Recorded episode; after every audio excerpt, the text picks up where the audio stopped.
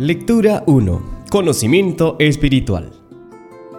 Nicodemo ocupaba un puesto elevado y de confianza en la nación judía. Era un hombre muy educado y poseía talentos extraordinarios.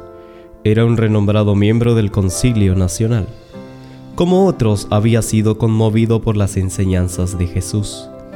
Aunque rico, sabio y honrado, se había sentido extrañamente atraído por el humilde Nazareno. Las lecciones que habían caído de los labios del Salvador le habían impresionado grandemente y quería aprender más de estas verdades maravillosas. Deseaba ardientemente entrevistarse con Jesús, pero no osaba buscarle abiertamente. Sería demasiado humillante para un príncipe de los judíos declararse simpatizante de un maestro tan poco conocido. Si su visita llegase al conocimiento del Sanedrín, le atraería su desprecio y denuncias. Resolvió pues verle en secreto, con la excusa que si él fuese abiertamente, otros seguirían su ejemplo. Haciendo una investigación especial, llegó a saber dónde tenía el Salvador un lugar de retiro en el Monte de las Olivas. Aguardó hasta que la ciudad quedase envuelta por el sueño y entonces salió en busca de Jesús. Nicodemo, un producto de su educación. En los días de Cristo, el pueblo o ciudad que no hacía provisión para la instrucción religiosa de los jóvenes se consideraba bajo la maldición de Dios. Sin embargo, la enseñanza había llegado a ser formalista. La tradición había suplantado en gran medida las escrituras. La verdadera educación debía inducir a los jóvenes a que buscasen a Dios si en alguna manera palpando le hallen. Pero los maestros judíos dedicaban su atención al ceremonial, llenaban las mentes de asuntos inútiles para el estudiante que no podían ser reconocidos en la escuela superior del cielo. La experiencia que se obtiene por una aceptación personal de la palabra de Dios no tenía cabida en su sistema educativo. Absortos en las ceremonias externas, los alumnos no encontraban tiempo para pasar horas de quietud con Dios. No oían su voz que hablaba al corazón. En su búsqueda de conocimiento, se apartaban de la fuente de la sabiduría. Los grandes hechos esenciales del servicio de Dios eran descuidados. Los principios de la ley eran oscurecidos. Lo que se consideraba como educación superior era el mayor obstáculo para el desarrollo verdadero. Bajo la preparación que daban los rabinos, las facultades de la juventud eran reprimidas. Su intelecto se paralizaba y estrechaba. Se consideraba que el conocimiento y la educación de Nicodemo eran grandes y profundos, pero Cristo le mostró que no valían nada la vista de Dios tenía que nacer de nuevo, debía recibir nuevas ideas. Los que han educado su mente en el deleite de los ejercicios espirituales son los que pueden ser trasladados sin que los abrume la pureza y la gloria trascendental del cielo. Puedes tener un vasto conocimiento de las artes, puedes estar familiarizado con las ciencias, puedes sobresalir en música y caligrafía, pueden agradar tus modales a los que te tratan, pero ¿Qué tienen que ver estas cosas con una preparación para el cielo? ¿Te preparan para subsistir delante del tribunal de Dios? La necesidad de una renovación espiritual. Nicodemo había venido al Señor pensando entrar en discusión con él. Pero Jesús descubrió los principios fundamentales de la verdad y dijo a Nicodemo, no necesitas conocimiento teórico tanto como regeneración espiritual. No necesitas que te satisfaga tu curiosidad, sino tener un corazón nuevo. Debes recibir una vida nueva de lo alto, antes de poder apreciar las cosas celestiales. Hasta que se realice este cambio, haciendo nuevas todas las cosas, no producirá ningún bien salvador para ti el discutir conmigo mi autoridad o mi misión. Nicodemo había oído la predicación de Juan el Bautista concerniente al arrepentimiento y el bautismo y cuando había señalado al pueblo aquel que bautizaría con el Espíritu Santo. Él mismo había sentido que había falta de espiritualidad entre los judíos. Había esperado que se produjese un mejor estado de cosas al venir el Mesías. Sin embargo, el mensaje escrutador del Bautista no había producido en él convicción de pecado. Era un fariseo estricto y se enorgullecía de sus buenas obras. Era muy estimado por sus benevolencia y generosidad en sostener el culto del templo y se sentía seguro del favor de Dios. Le sorprendió la idea de un reino demasiado puro para que él lo viese en la condición en que estaba. El conocimiento espiritual genera el cambio. Como instrumento educador, la Biblia no tiene rival.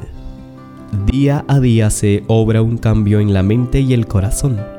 Las inclinaciones y los hábitos naturales se conforman a las normas y el espíritu de Dios. Aumentan el conocimiento espiritual y crecen hasta la estatura completa de hombres y mujeres en Cristo Jesús. Reflejan ante el mundo el carácter de Cristo y moran en Él y Él en ellos. Cumplen la misión para la que fueron llamados, a ser hijos de Dios. La germinación de la semilla representa el comienzo de la vida espiritual y el desarrollo de la planta es una bella figura del crecimiento cristiano. Como en la naturaleza, así también en la gracia. No puede haber vida sin crecimiento, la planta debe crecer o morir. Así como un crecimiento es silencioso e imperceptible, pero continuo, así es el desarrollo de la vida cristiana. En cada grado de desarrollo nuestra vida puede ser perfecta, pero si se cumple el propósito de Dios para con nosotros, habrá un avance continuo. La santificación es la obra de toda la vida. Con la multiplicación de nuestras oportunidades, aumentará nuestra experiencia y se acrecentará nuestro conocimiento. Llegaremos a ser fuertes para llevar responsabilidades y nuestra madurez estará en relación con nuestros privilegios. De modo que si alguno está en Cristo, nueva criatura es.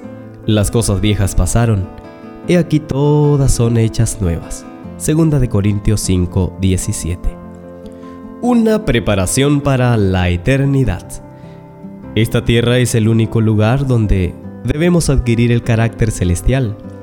Los que han educado su mente en el deleite de los ejercicios espirituales son los que pueden ser trasladados sin que los abrume la pureza y la gloria trascendental del cielo. La influencia refinadora de la gracia de Dios cambia el temperamento natural del hombre. El cielo no sería deseable para las personas de ánimo carnal. Sus corazones naturales y profanos no serían atraídos por aquel lugar puro y santo. Y si se les permitiera entrar, no hallarían allí cosa alguna que les agradase las propensiones que dominan el corazón natural deben ser subyugadas por la gracia de Cristo, antes que el hombre caído sea apto para entrar en el cielo y gozar del compañerismo de los ángeles puros y santos. ¿Cómo obtenemos conocimiento espiritual?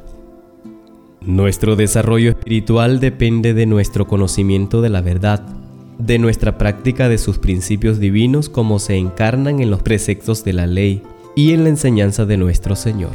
La Biblia está llena de conocimiento, y todos los que la estudien con un corazón para entender, encontrarán la mente ampliada y las facultades fortalecidas para comprender estas verdades preciosas y de largo alcance. El Espíritu Santo las imprimirá en la mente y en el alma pero debe haber fervoroso estudio y diligente investigación. Las percepciones claras y exactas de la verdad no serán nunca la recompensa de la indolencia. Ninguna bendición terrenal puede ser obtenida sin esfuerzo ferviente, paciente y perseverante. Si los hombres quieren tener éxito en los negocios, deben tener la voluntad de obrar y la fe para inspirar los resultados. Y no podemos esperar obtener un conocimiento espiritual sin un trabajo activo. Aquellos que desean encontrar los tesoros de la verdad deben cavar en busca de ellos, como el minero cava para hallar el tesoro escondido en la tierra. Ningún trabajo frío e indiferente será provechoso. Es esencial para los viejos y los jóvenes no solamente leer la palabra de Dios, sino estudiarla con fervor y consagración, orando e investigando para hallar la verdad como tesoro escondido. Los que hagan esto serán recompensados, pues Cristo avivará su inteligencia. Por lo tanto, comienza enseguida. Educa la mente para amar la Biblia, amar la reunión de oración, amar la hora de meditación y sobre todo la hora en la cual el alma comulga con Dios. Adquiere la mentalidad del cielo si quieres unirte con el coro celestial en las mansiones divinas. Un pensamiento final. El verdadero conocimiento proviene de Dios y vuelve a Él. Sus hijos han de recibir para poder dar a su vez. Los que por la gracia de Dios han recibido beneficios intelectuales y espirituales deben llevar a otros consigo a medida que avanzan hacia una excelencia superior. Y esta obra, hecha en beneficio de los demás, tendrá la cooperación de agentes invisibles.